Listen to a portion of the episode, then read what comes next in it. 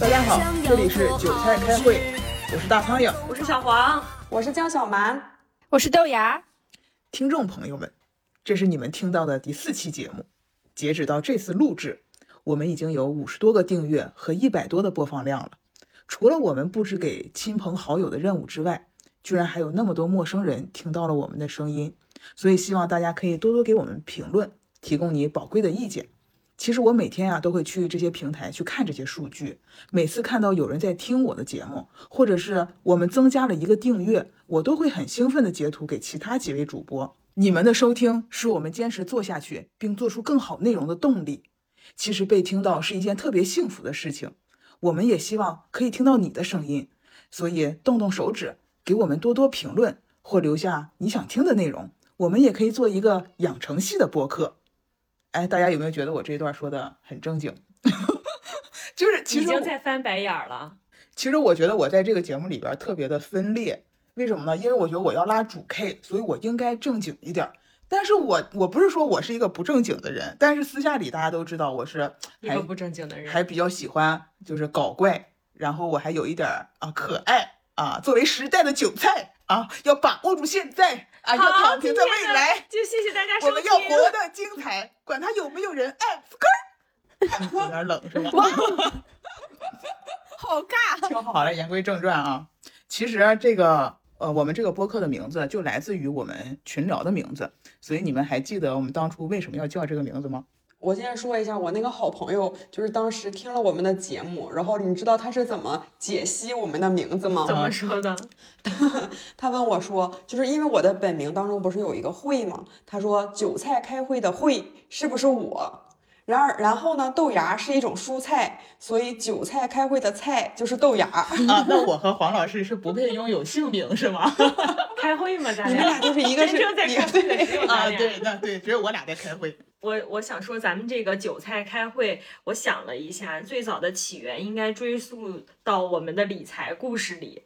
然后这个理财故事的起源可能就是我，因为我从二零一八年开始呢，沉迷于买基金理财，当时有那么小小的赚了几天的钱，而且我还记得当时我赚了几天的钱之后，就非常沉迷这件事儿，然后就跟周围的同学推广。我有一个同学就是比较喜欢买一些没有用的美丽废物，然后他想要买一个包，我忘了当时是要买那个驴还是要买香奶奶。然后我苦口婆心的劝说他，我说你买这个背了就是给别人看，你买了他背了几天他就不值钱了，你这个钱就白花了。但是呢，你把这个钱投入到基金里面，他还能给你赚钱。你今天投入这一万，或者是三万，或者是五万块钱，它就会变得更多。然后他被我说服了，他就买了。刚买的几天确实是赚了几天钱，然后应该还不到半年就遇上了。大跌，然后从此以后就跌到现在。他现在好像已经清仓了。然后我同学还跟我说，如果他当时买了那个香奈儿，那个香奈儿已经升值了，就是他可以背几天之后把它二手卖了还能赚钱，不至于像今天一样血本无归。可能赔了一个香奈儿吧，现在嗯，应该有了。对，有可能，有可能，因为这个奢侈品还一直在涨价嘛。黄老师还有一个朋友。然后也是黄老师苦口婆心 入坑的那个朋友，就是我，我好有罪。黄老师不不配有那么多朋友。我跟你我到现在都历历在目，就是他劝我入坑的那个现场，就是我我还有我老公，还有大苍蝇，还有黄老师，我们四个人在朝阳大悦城旁边的火锅店吃火锅，他就跟我说。啊，那个买基金吧，我一个月就挣了百分之十五。你看，一万的百分之十五是多少？五万的百分之十五是多少？十万的百分之十五是多少？和我说，我跟你说，说服那个同学是一个套路。那不都是你吗？然后他还跟我说啊，你看咱们现在就是风口啊，猪都能飞，买啥都能挣钱。我真的，我当时就是无条件的相信这个 群，是给你洗脑了。对。而且这个群里是不是黄老师学历最高，挣的最多，最聪明？没有，呃，就是他他他给人的感觉是最值得信任的。对，黄老师就是在 CPU 里。对。而且我我就那会儿就把黄老师当成了我的基金经理，我想基金经理都发话了，必须买呀，康康努力买。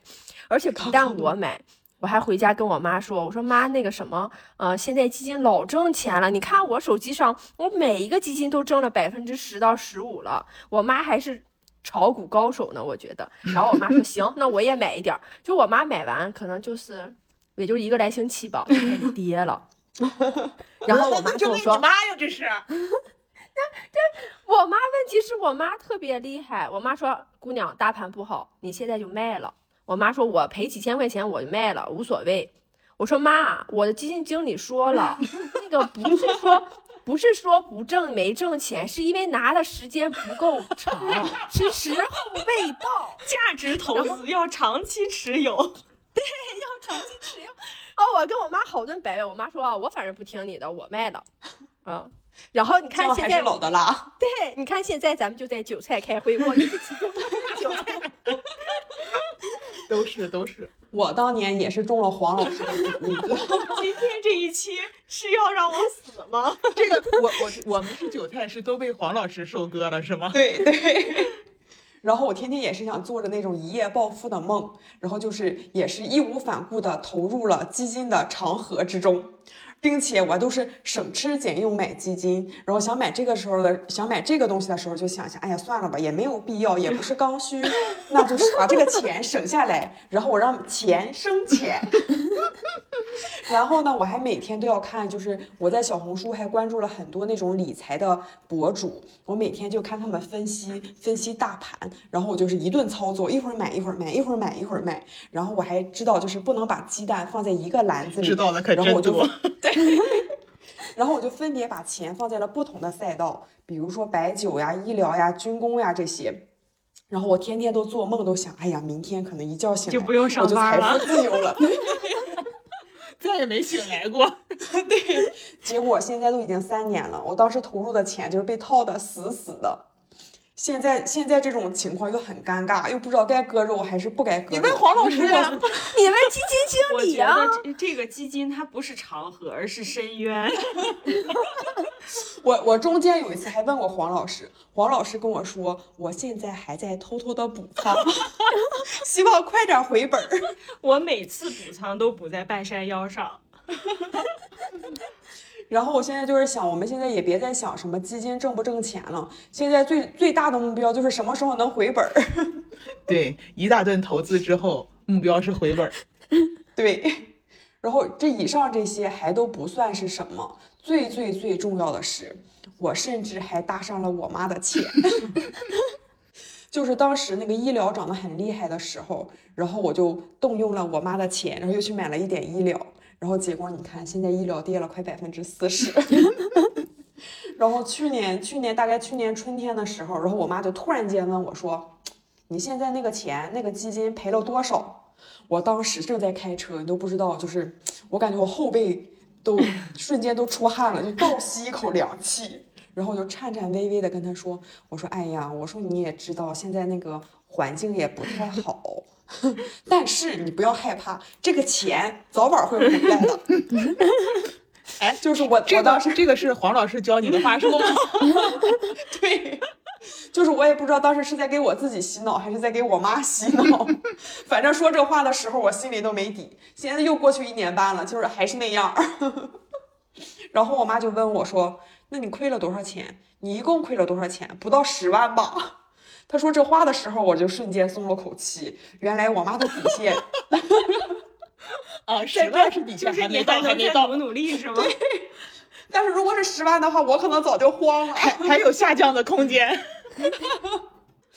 然后我再插播一下哈，在这期间，就我妈也小试牛刀，然后买她买了一个基金，花了五万块钱，然后不到一个月，她就赚了百分之二十。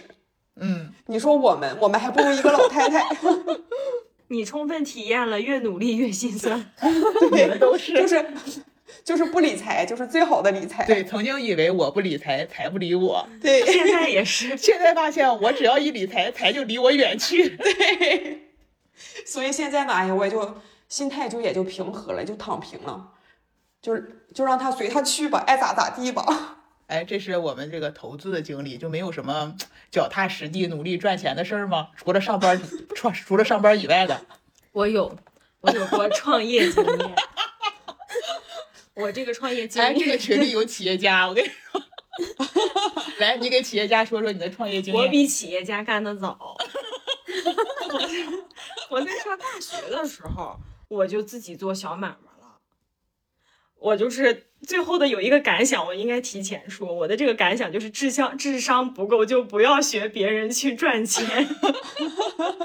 事情是这样的，上大学的时候呢，因为闲的没事儿干，经常逛淘宝，然后就发现淘宝上有很多东西很便宜，但是我们在线下买呢又很贵，尤其是学校的小卖铺。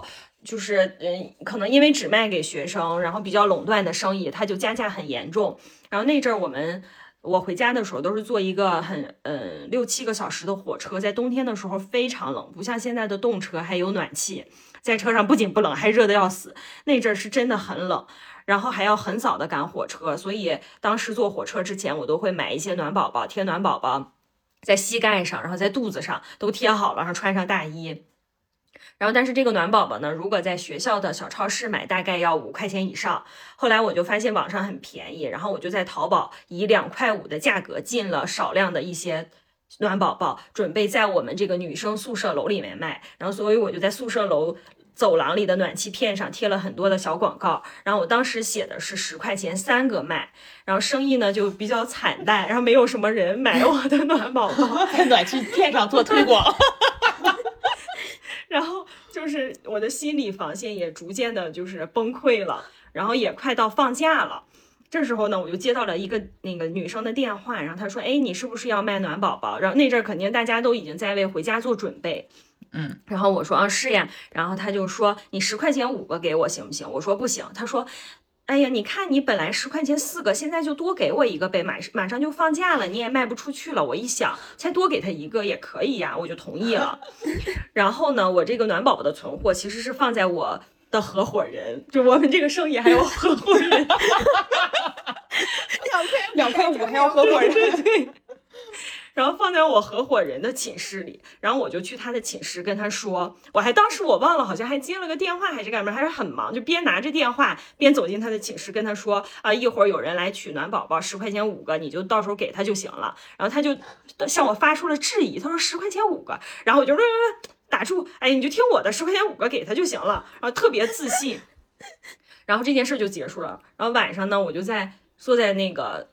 嗯，书桌前看电视剧，然后突然一下我就想起来了，我这个暖宝宝是两块五进的一个，还赔了一然。后我两块钱就卖了。但是当时其实如果我不卖的话，我和我的合合伙人也可以 自己贴这些暖宝宝回家，然后然后你们不会去超市买的吧？然后我就去去我的合伙人寝室了，然后我就跟他说，我说这个暖宝宝不对。他说：“对呀，我当时就问你了，你你你不让我说，你特别自信让我给他，我以为你有别的打算，我就没有敢说，就同意了。就是让人这么的不容置疑。对我，然后最后主打一个自信最，后导致我和我的合伙人回家的时候，我俩的暖宝宝都不够贴。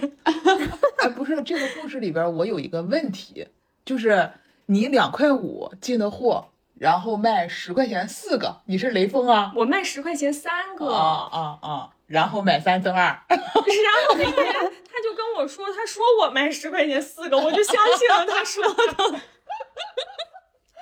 啊，就是你本来以为是不赔钱的，对，他就说才多一个，我就想不赔钱呀。啊啊，好吧，怪不得你可以当他们的基金经理。早知道有这个故事，我就不能让黄老师当我的基金经理。你们也算是找对人了。我也不能这么草率。我从小做生意就一直赔钱。其实我在我还做还做过生意啊？我还有在那个啤酒节上卖过那个呃什么荧光棒那种东西，然后我记得当时还花钱买了门票进了啤酒节里面，然后到处问别人，别人都不买，最后我突然在啤酒节发现了我弟，然后我就抓住我弟，然后把这个荧光棒还加了十块钱卖给他，然后回家我就跟我妈说，我今天唯一的开张就是我弟。然后我妈给我臭骂了一顿。我妈说：“你应该送给你弟，你不行不送给你弟，还赚他钱，还问你弟要钱。还赚他钱。哎呀，黄老师这个创业经历还是很很丰富的啊。黄老师的创创业经历是在大学时期，然后呢，我在上班之后还就是想干一个副业，啊，你这不叫创业，你这叫副业。副业对，也是副业。那副业干好了，说不定就变成主业了呢。嗯对，就是有一段时间，我特别热衷于做烘焙，但是我只是爱做，就每次做完了又吃不完，然后于是我就寻思，那我就卖吧。嗯这样的话，这这样的话就是既能满足了我自己的爱好，同时还能回点血。但是买做烘焙这个，你买食材呀、然后买这个机器呀、应该要花很多钱。对呀，所以说嘛，就是想如果我再去卖的话，就是把之前投入的钱还能再赚回来点儿。嗯嗯尤其是就是烘焙的材料，其实还都是挺贵的。嗯然后想卖什么呢？就卖蛋黄酥吧，因为蛋黄酥是一个一个的，然后你放在盒子里，然后包装的很好看的话，就是也很好，就是很很好看，然后卖相也很好。但是做蛋黄酥呢，它其实很麻烦，因为它要准备油皮儿、油酥，然后还要醒酥，还要准备是豆沙和蛋黄。是油皮儿还是揉皮儿？我发音这么不准确吗？是油皮儿。嗯，OK，那个时候呢，就为了节约成本，我都去买那种去市场买那种压碎了的鸭蛋，然后回家扒那个鸭蛋黄。然后每个周五的晚上，你就看我在家和我爸我妈脚打后脑勺了扒鸭蛋黄，那个场面极其壮观。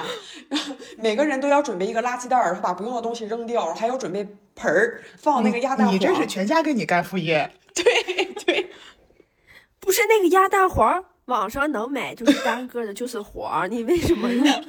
对呀，那样的贵呀，哎我当！然知道能买了。成本，成本节约成本。对呀、然后就是我爸就是经常干一干，他就不耐烦了，他就问我说：“你告诉爸爸来，你告诉爸爸，你能挣几个钱？说我你一个蛋养黄酥卖多少钱？”然后这这一天天的还得搭上我和你妈，那是卖几个钱呀？我现在想想真的是卖不几个钱，不 是，是我都不好意思说。不是，关键是你卖出去的钱有没有 cover 你的成本？有没有像黄老师那样？你这还得搭时间呀、我不仅搭时间，我还要搭店钱，还要搭上我爸我妈呢。其实也根本就不挣钱，嗯这还不是最关键的，关键是，然后我每个周末都要搭出去，从周五晚上开始，周五晚上就要把材料都准备好，准备的差不多了，然后周六就会开始制作烤，然后周日还要去送货。那时候就是也没有车，就是坐公交车到处跑嘛。嗯然后订你订你这个蛋黄酥的人，其实在在就城市的各个角落都有。嗯然后我那时候就是朋友每太多了，到周日朋友住在哪儿的都有。那时候还有不认识的人呢，其实销量还是很好的。啊啊！然后就是每到礼拜天、三九天也是，我都拎着好多蛋黄酥，然后穿梭于大连的大街小巷，哎，差你都给自己冻死。你都穿梭在大街小巷了，你不给我和大苍蝇快递两个？那时候我怎么没有嗯吃过哎蛋，黄我我我我有吃过，我有吃过，哎呀，啊我你什么时候 吃过的我有我吃我我等一下，什么时候？我我不记得什么时候，但是我觉得我有吃过，是我做的吗？应该是你做的。啊，我怎么都不记得。没事，这段那 豆芽更这么说来，生气了。我不是这么说来，豆芽可能也吃过，只是豆芽不记得了。哎，你们这就在 PUA 我好吗？我肯定没我觉得，我觉得豆芽一定吃过，只是他不记得了。嗯，对，你肯定是觉得我家人口太多了，不给我做。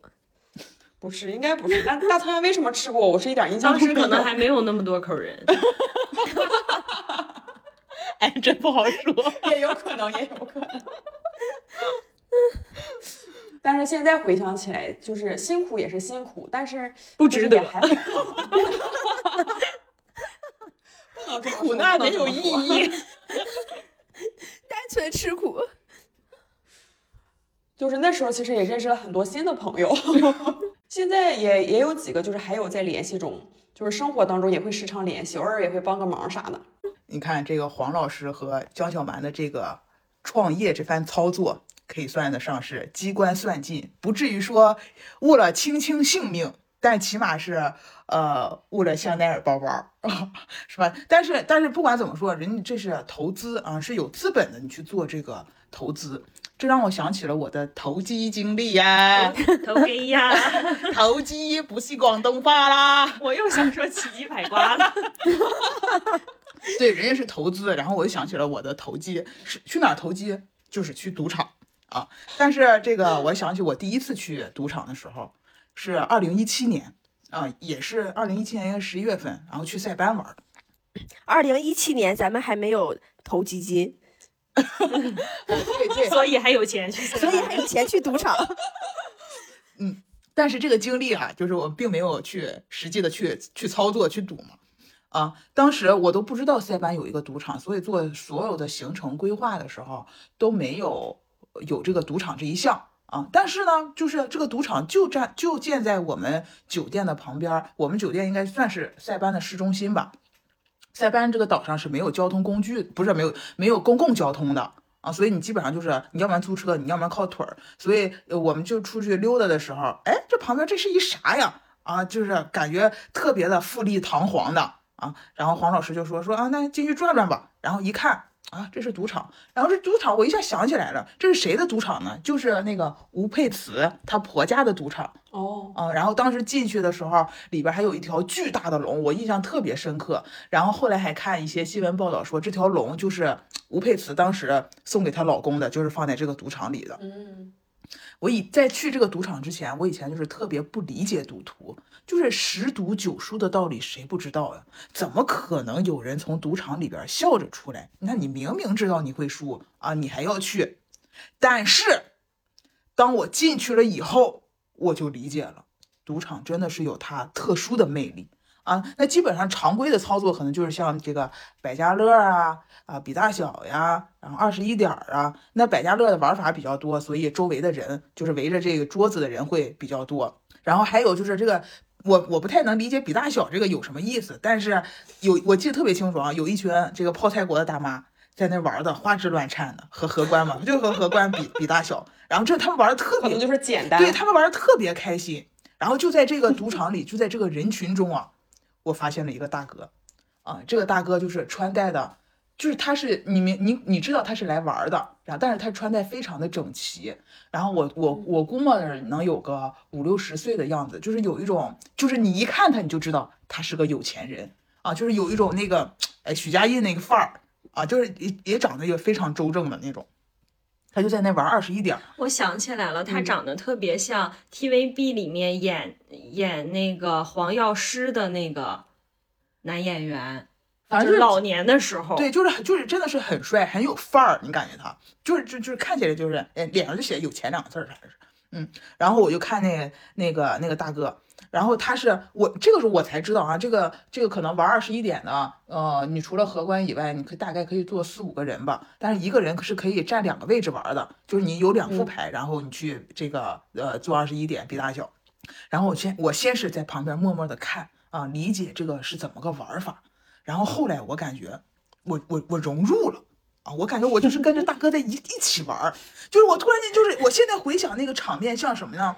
就是像以前我们那香港电影里边，就是很有很多这个和这个呃赌场相关的这些电影，然后那个主角在关键的时候他开牌，他要开牌了，然后旁边有很多在那喊吹吹吹吹啊，我就是在旁边喊吹的那个小卡拉咪。啊，我就是一直在跟着这个大哥玩，就是时间真的是不知不觉的过了一个多小时，啊，就你完全对，你就因为因为本身就是灯这个赌场里边儿是非常的明亮，是不分白天昼夜的，啊，然后里边儿没有表啊，就是让你有一个非常沉浸式的这个游戏体验。你就陪大哥陪了一个多小时，在心里默默的给大哥我。一个我小卡我不光大是陪大苍蝇已经魂穿大哥了，已经，他觉得那个他就是那个大哥。我不光是陪大哥玩儿，我在给大哥，就是大哥，就是赢的每一分钱里边都有我的努力，啊，真的就是时间过得非常快。然后这时候黄老师过来喊我，啊，我才依依不舍的离开。但是虽然啊，我这个人离开了，我这颗小小的种子就在心里种下了。我知道我为什么喊你了，我应该是喝够了。喝够了你喝够啥了？我我这个我在这个赌场里，就是我作为麻雀赌神的女儿，我觉得我有点愧对列祖列宗，我对棋牌就是一窍不通。我进了那个赌场之后，我根本看不懂他们在干什么。大苍蝇在全神贯注的看着那个大哥玩，然后我就问他大哥怎么玩的，这是什么规则，他也不搭理我，他就自己在那看，会投入在那浑船，可能已经入定了。对，然后我就只能自己也在默默的看，然后我看一会儿，我就因为我不懂，我看不进去，我就走神儿了，然后我就慢慢的开始关注服务员端来端去的饮料盘儿，然后那个 塞班特别热，而且塞班的饮饮料酒水都非常的贵，就我平时自己渴了，然后想买一听可乐都要十好几块钱人民币，我都舍不得喝，然后在赌场里那个可乐在那个玻璃杯着杯里面冒冒着那个苏打的气儿。然后我就越看越馋，我说我就看呀，然后人家这个服务员儿，呃，就端着这个饮料盘走来走去的时候，那些顾客是直接拿了这个饮料喝了的，然后服务员儿也没有做任何的记录，我就感觉是不是不花钱？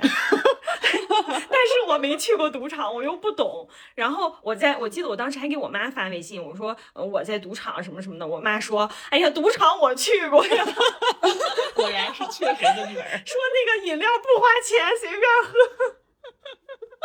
然后我就想，那那不花钱我就喝吧。然后但是我又不敢太相信我妈，因为我妈去的是好像是澳洲的，然后我又不确定这里是不是也是，我就掏出手机查了查，也没有查到。到底收不收费？然后后来我就是实在太馋了，我就鼓起勇气跟那个服务员说：“能给我一杯可乐吗？”然后他就给我了，居然真的不收钱。然后赌场唯一的收获。对我就在里面喝了好几杯，因为我本身大家都知道，我就是只能喝可乐，别的饮料我都不喜欢喝。然后我就在里面喝了好几杯冰可乐，喝的我就变得很冷，然后冷了我又想上厕所，然后我问大苍蝇厕所在哪，他也不搭理我，我只能自己去找厕所。这一上厕所不上不要紧，一上真是小刀拉屁股开了眼了。这个厕所是那种大套间，它一一进去推门进去是那个书画间就已经很大了，然后书画间再推门进去是一个比书画间更大两倍还多的马桶间。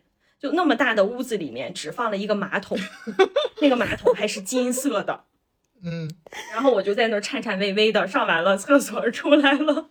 呃，然后给我拉走的。对，哎，你们发没发现，咱们韭菜们每天每一集都要讨论屎尿屁？韭菜日常，对，韭菜日常。所以大家还记不记得我二零一七年种下的那颗种子？因为当时确实是我没有要做好赌的打算，然后去的时候也不知道我们要怎么换筹码呀什么的，所以就也没有上桌，就是跟着大哥赌。但是种下的那颗种子，终于在二零二一年迎来了发芽的机会。时光荏苒呀，白驹过隙啊。岁月如梭。对，写作文了。二零二一年我们一起去澳门旅游嘛，嗯，嗯，然后因为我们是六个人一起去的，那这个在这个 team 里边，我就是 KOL，谁给你封的？KOL 是什么？我觉得我就是 KOL 啊。KOL 是什么？意见领袖，你就是导游。什么领袖？意见领袖就是比如现在小红书上的一些红人，你吃什么、穿什么、玩什么，可能都要看看他。对，是不是就是在看我？哦那不就是领头营吗？对，反正我就是自封为啊，我是我们这六六个人 team 里边的 KOL，所以他们的基本上所有的行程啊、规划都是我在做。当时我就问他们，他们要不要去赌场赌？谁们就问你们几个呀？啊？那你真是他们他们，啊，我就问你们几个，嗯那个要不要去赌？结果 我以为你还有另一个团儿。啊，因为在澳门的赌场里你是只能用港币的，你那你在其他地方你是用澳门币的，所以我我负责换钱，我又要换港币又要换澳门币，我就问他们要不要赌，要要赌的话我就要换港币，结果根本没有人搭理我。对，这我说我要换，然后你跟我说你得去两天，咱们就玩五百块钱吧。啊，你当时说要换了吗？我说了，然后你说 一天只能换五百，然后你说哎咱们够了。就是如果有人当时说过，那肯定就只有豆芽一个人说过。意见领袖就是从来不听别人的意见。对，大苍蝇还问我了来的。他说他去他要去换港币，然后顺路要帮我换了。我当时还斩钉截铁的说不用不用，我说我不花钱，我不赌嗯，博。对，就当时就 跟我在那个塞班的时候想法是一样的，但是我我对因为我有过这个经历，我就知道这次是嗯这次因为我没有去过赌场，所以我就觉得我一定不会赌而且我没有赌徒心理。就是还没有感受过赌场的魅力，是，对所以我就是想，我这个四年前啊没赌成嘛，给我馋的。四年后的今天，我说什么我也要去赌一把，然后我就怒斥五百元港币呀、我想小样儿，看我不赢死你！就算我我就算不赢，我是不是我也得上桌上赌那么一赌，坐那么一坐，是不是跟荷官咱们也是面对面啊微微笑过一次的？所以啊，我们这个第一天，呃，我不知道你们还记不记得啊，我们是从这个。荡仔的永利，然后坐了他的那个车到澳门岛的永利，一转个弯应该就是普京，然后我们就去，就是去新普京啊，我们就去新普京，说去见识见识，看一看嘛。哎，但是我这里那个插播一句啊，我后来有一个朋友跟我说，赌钱不能去新普京赌。为什么？你们还记得新普京什么样吗？新普京是不是咱们一进去，然后有一个何鸿燊的大头像？啊，那是普京还是新普京？我不太记得了。就是新普京的外边，你你们还记得？旧，特别旧。啊对对，这新普京可能也是比较旧啊，但是它底下是一个圆弧形的，嗯，是你们还记得吗？它对，它是一个圆弧形的。然后我那个朋友就跟我说说，你看这像什么？这是笼子哦，哦，只要你进去的那都是笼中鸟儿，你就飞不出来了迷信呢。五百块钱的笼中鸟，啊！是，然后我们就进去了。进去之后我才发现啊，这个每一桌上你要想上桌，嗯它是有最低消费的。啊，基本上啊，基本上都是在，基本上就是在两千块钱左右。你都五百，你怒吃五百都上不了桌。个别有一千块钱的啊，所以我就怒吃五百块钱啊，我都不知道我要怎么花。但是去了之后啊，我发现就是想赌的人不仅是我，你们每简直就是唤起了你们每一个人的欲望。我没有，因为我记得特别清楚，进去之后大家就开始哇哦，就傻了眼了，然后就开始看那个什么百家乐还是什么的，每个桌上的就是玩牌，然后我又。那个塞班的情景又再现了，然后这时候没有人理我了，六个人剩五个人，五个人没谁都不理我，然后我挨个问我说这个怎么玩，没有人理我，然后我又走两步去问另一个，我说这个怎么玩，也没有人理我，然后我又开始在那儿观察赌桌上的人，然后这个时候就有一个就是穿着非常非常朴素，然后那个素面朝天、不修边幅的一个大姐在。牌桌上特别有气势的赌，所以我就注意到他了。然后他的一只手放在牌桌上，那只手上戴着我前几天刚刚在澳门了解到的一个名表——理查德米勒，我就大受震惊。就是大家都在一楼眼花缭乱的时候，然后我就偷偷的去了二楼。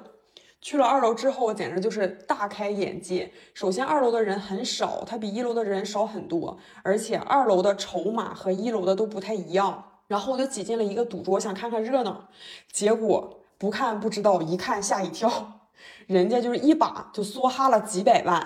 后来我还让大苍蝇去看，对，因为我记得特别清楚啊，九小蛮让我去看，然后跟我说说，哎，你看那上面那个筹码上写的是多少？因为那个筹码上写了一个万字，对，好像是五百万还是一百万，反正就是一百上面写了个一百，然后写了个万。对，一个筹码写了一个一百，写了一个万，那应该就是一百万的意思吧？然 后我和大苍蝇看的那那一场，好像是那个人一下输了五百万，就是他一下就是拿走了五个筹码。对我一下把我的白日梦就说了。对，就是你感觉不到他们是是在真金白银的赌，感觉那就是筹码，不代表后边还有任何意义。所以你说我带着这五百块，怒斥的五百元港币五，百块钱，那真的是不够。还不到五百块钱呢，港对，还币不。到。哎，你看我们几个人都是在这研究，然后盯着这个赌赌桌发呆。但是我觉得最有意思的就是豆芽，因为里边有一个那种大机器，那个机器里边是有几有三个骰子还是五个骰子？那骰子就是机器里边它会跳，这骰子一直在跳，然后跳你可以就是压大小，也就是这个就是就是没有没有那个荷官，就是一个大机器，你可以自己在那玩儿，你可以在摁就是那个液晶屏上面的那个数字，然后去比大小。哇，豆芽就在那儿看那几个跳动的大骰子 啊，我觉得他的那个口水都要流下来了。不是啊馋的都不行了。是因为你不让我玩儿，我都第一天去的时候去赌场，我就看着他们玩那么多钱，我觉得咱也上不了桌。我说上不了桌，那就不玩了吗？我就求你，我说大苍蝇，咱们换点儿钱呗。而且我都是使出了我的必杀技，我都 懒塞了，又懒我就大苍蝇 撒娇对撒娇撒娇，我就大苍蝇，你给我们换点儿钱呗。黄老师，你去跟大苍蝇说说呗，给我们点儿钱呗。然后大苍蝇特别冷淡，就回我说啊，我们今天是来学习的。我说学习什么？看看我这个态度，真的，我特别，我当时心里就翻白眼儿了。我都，我又这边还得揽塞，内心还得翻白眼儿。你真没出息。我说学什么？不就大骰子吗？不就跟那个汤姆熊推棒那种的游乐场不都一样吗？我说玩就行了，玩玩就会了。就他不让我玩，主要是五百块钱不够你玩玩就行了。但是其实我是还有我我的私心在哪儿啊？就因为我们是第一天就刚到的第一个赌场，我觉得是不是这个消费是格外高的？那我们为什么不可以第一天消费五百元，第二天再消费五百元呢？大苍蝇是怕我们第一天就把自己全部积蓄都梭哈进去了，第二天 你们不是我问你们换钱的时候，没有一个人搭理我。你没有跟我们讲清楚啊！不是这件事，我问过大苍蝇了，就是第二天玩完五百块钱的时候，我说大苍蝇，我们还能再换点钱吗？大苍蝇又特别冷淡的回我，他说啊，这汇率太高了，不能换。就给我堵的死死的，我就 主打一个精打细算了。这根本就不让玩儿。我多不容易呀、就是我们今天还能在这儿录播客，就是因为我当时没让你们换钱。他就是就是大苍蝇又想让我们玩的开心，同时还不能过度消费。对对，因为当时我当时其实我的私心，我真的是觉得我们就再再看一看，万一就是还有那个有有一百块钱能上桌的，我是不是就能上桌了啊？我是不是就能圆梦了？我这个我这个当时埋下的这个种子，是不是就能开花结果了？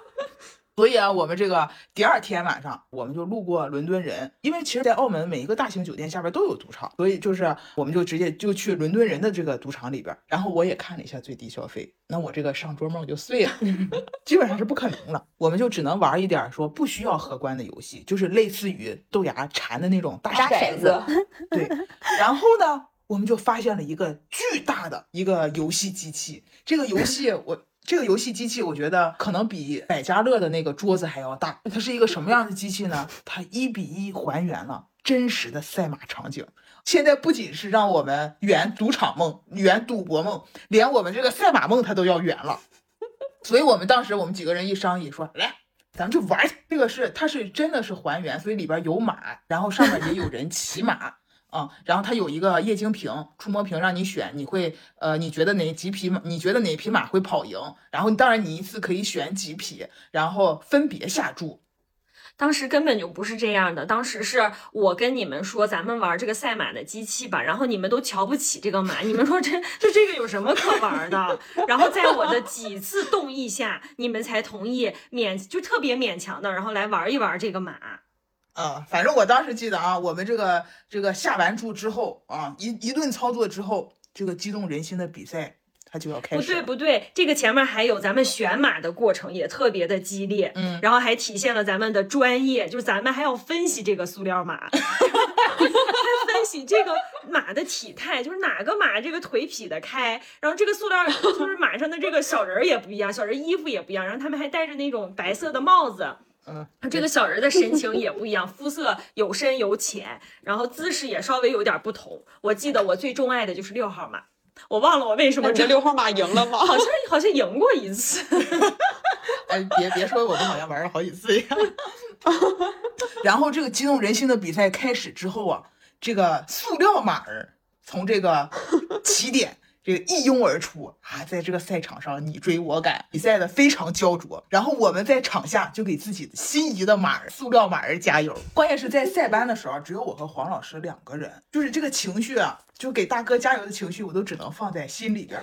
但是这次我们人多，我们六个人，所以这个氛围感特别的好。对，我记得当时现场就是真的，我整个人就感觉置身在真正的马场之中。然后咱们那个塑料马，它还有过弯儿，那个马还有压弯，然后 还真是真的。然后它每一次压弯，就可能有一些马就会被别的马超越，然后有一些那个时候黑马就会冲到前面来。对，反正我们就是就怀着这样激动的心情，在给那些马加油。当然了。这个结果肯定是不尽如人意啊！但是我那个当时那个激动心情，我现在还能体会得到。那我们下的注不会全输，因为你没有把鸡蛋都放在同一个篮子里，你只是输了一部分啊。然后我因为我们嗯投下注的时候，我们投进去的是现金，但是你就是出来的时候，你们还记得吗？已经不是现金了，是个纸条，它就是是一张凭条。对，其实就完全还原到了就是汤姆熊对 小型游乐场、商场里游乐场的那种形式。啊，然后我们再玩别的时候，就要把这个凭条放进机器里边。所以说，这个人家就是人香港电影里边是这个什么赌神大战拉斯维加斯，我觉得咱们这个就是六鼠闹北京。你说这个，我倒是想起来，前几天我同事说他要去澳门，然后我还给他讲了我们在澳门赌马的故事。我我当时就形容我们，我就跟他说，我我们几个好朋友当时就特别激烈。本来一开始都是坐在凳子上的，后来我们都从凳子上跳起来了，特别兴高采烈，激动人心。然后甚至呢，就有那种安保，他是从远处就闻声而来。嗯，然后我同事呢，就听的就是也非常的投入。然后他他还说，等他去澳门的时候，一定要现场去体验一下那个氛围，那个感觉。然后哎，我才突然间反应过来，他好像是理解错，你怎么你自己都讲信了？对，然后，然后我就跟他讲，我说，我说，哎，我说我们比赛的那个是塑料吗？然后瞬间我那我那一块就安静了，他们都不想理我。但是咱们的气势真的绝对不输于真的马场，因为它不仅压弯，它还有冲刺的时候，它冲刺的时候就是又有结，就是那个和局面又有不一样了。然后我们就给那个自己钟爱的马疯狂的加油。你记不记得咱们咋加油的？嗯。咱们就在那喊六号，六号，我的六号，太激烈了。当时就是不知道的人还以为我们去的是那种就是郭富城带方圆去的那种赌场，可能以为我们还是坐在那种大的包厢里，然后看着自己买的马，然后疯狂的在跑的场景，感觉都不只是自己买，是自己养的那匹马。对，我在帕米尔高原上买来的汗血宝马，太搞笑了。咱们那会儿在赌场里，真的，我觉得那个赌场，全赌场只有咱们在出声，别人都特别安静的在赌博。咱们啊，因为我们这个这个赌马是真的，只不过马是假的嘛。赌是真的，马是假的。我记得那会儿那些荷官，就离咱们近的那些荷官，就是都他们都停下来了，观看咱们，就像看一群看一群傻子来表演节目，然后对着一群塑料马就狂喊呐喊。咱们那会儿，而且我觉得我这个人是个 I 人，我当时特别 E，我特别放得开，我就想我就想管你呢，我还不知道有没有下死，何况傻子又不是我一个，这么多人，你骂谁呢？赌博就是太刺激了，然后我当时情绪都太激动了，导致我现在回忆当时的那些东西都是很碎片的。我还记得咱们几个还到一个地方去玩那个幸运大转盘，大转盘就是每次快要揭晓，就是它不是一开始很快速的转，然后后来越来越慢转嘛，然后在它快要到呃揭晓的时候，就是特别激动人心，然后它还会有一个噔噔噔噔这个声音。然后咱们几个就分别在那个机器上下注，还要想着省点花，就是有的时候还要两个人两个人一组下一个注的这种。我记得好像还玩了有几次，咱们其中有一个人就一直在咱们呜嗷乱叫的时候，他就在默默的站在角落里。后来我就问他，你为什么不玩？他说我玩了，我在心里下注了。在心里默默下注吗？而且咱们那个朋友还还跟咱们说啊，我都赢了房子，赢了地了。对，主要他还说的特别的认真。对，就感觉咱们的每一次噔噔噔噔，他都有有在参与，在心里默默的参与，比咱们还省默默的。下注。默默的赢房子赢地。后来的两个礼拜，我的脑海里面时不时的就出现噔噔噔噔，就挥之不去。我也是，然后回来之后，我觉得这个后劲儿还特别大。回来之后，我同学同事还问我去哪玩了，去澳门玩，问我赌了吗？我说赌了。我同事说他自己在澳门赢了四十五倍，我当时都震惊了。我为什么是输光回来？然后我问他玩什么，他说他玩的大转盘，还说自己赢了就走了。我特别骄傲的跟他说，我们输光才走的。我同事就说啊，我只带了几百块钱去，然后问我带了多少钱，然后我就跟他说六个人带了五百块。这个时候他已经就是无法应答，我就陷入了尴尬的沉默。然后后来他为了打断这个沉默，他又问我：“那你们最后赢了多少钱呢？”我说：“输光了，走了。我后来和我一个朋友说，就和和他去分享这个我们赌博的这个经历，然后我跟他讲说，我们六个人花了五百港币，玩的特别开心，然后他都不敢相信，然后他反复的跟我确认，他说是六个人一共五百，还是每一个人五百？我说是六个人一共五百，他说你们简直是神了。就是我觉得我们去那儿的这个开心程度，不亚于在那个赌桌上输赢进出几百万的人。”对，不亚于真的在输赢不重要那个马场的人。我我这在我讲我那个大骰子啊，我不是刚才说我让那大骰子馋的不行了吗？我到后来回家，我跟你说，我都这件事儿都历历在目。我说这大骰子我咋玩的？我现在想起来，我就觉得我那会儿就是赌神上身了。我那会儿猜点数的时候，我不我不瞒你们说哈，我就是想几它就是几。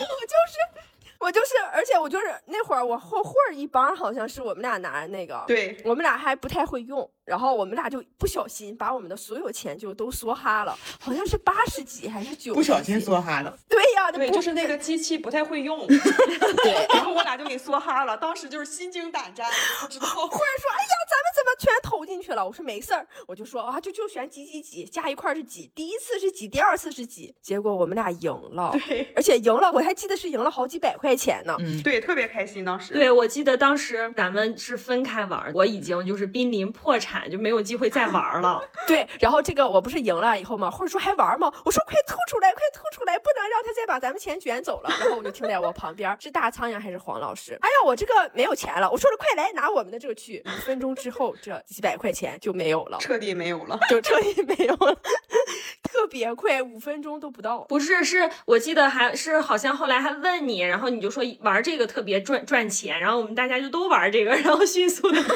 输光了，大家一起努力输光就走了。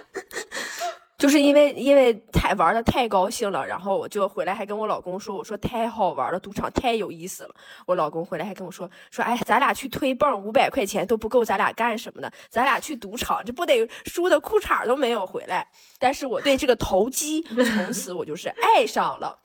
咱也没地方赌呀，也不能天天去推泵啊。然后我说，那咱们也刮彩票吧。而且我不是那个呃打彩票，是刮刮乐的嗯刮彩票。嗯，就是五百看不上五百万，对，看不上五百万就要及时行乐那种，马上就要满足，就跟赌马一样，两分钟之后就没赌上。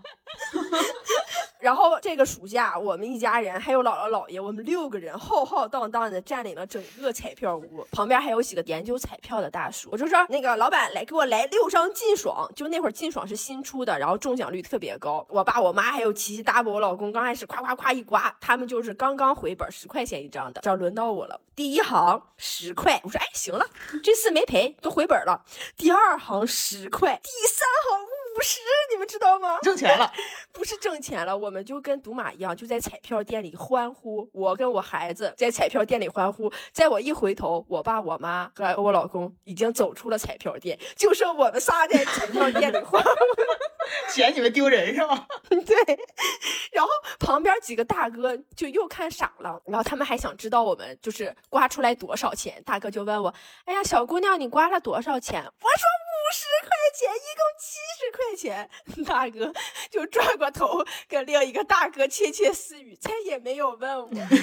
而且那个老板多余问你，对对，那个老板就是他，当时那个老板绝对露出了姨母笑，就是那样看着我们仨。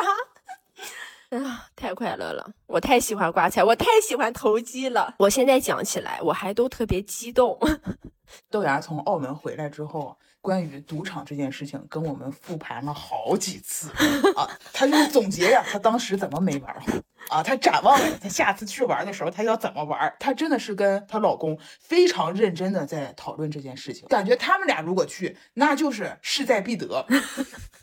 黄老师和江小蛮。他俩的这个创业和这个理财经历吧，加在一起可以说是出走半生，归来仍是两袖清风！如果如如果我们放任豆芽去赌，那就是出走半生，归来裤衩都不剩。嗯，是的，亏了你了，让我们花五百块钱。总结的很到位。所以你们看，这就是三十加女性的魅力，被金融市场收割，被赌场收割。我们四个人名下每个人都有一套在还贷款的房子，我们被房地产收割，甚至被彩票站收割。关键是我们收被收割的这些钱，都是我们省吃俭用、吃苦耐劳攒下来的真金白银。但是我们还是能在这里笑谈我们被割韭菜的这些经历，所以让我想到了一一句话，就是世界上只有一种英雄主义。就是在认清了生活的真相以后，依然热爱生活。所以，不管此时此刻正在收听这档节目的你正在经历什么，都希望你可以微笑面对。当然，在这里友情提示：你可以去观赏赌场里富丽堂皇的装饰，你可以去感受那个剑拔弩张的氛围，你也可以去喝一杯冰镇可乐。但真的不要总出入那样的场所，因为人性是贪婪的，都是有侥幸心理的。一旦欲望被放大，那后果你可能不堪设想。好了。今天我们就聊到这里喽，这里是韭菜开会，散会，拜拜，拜拜。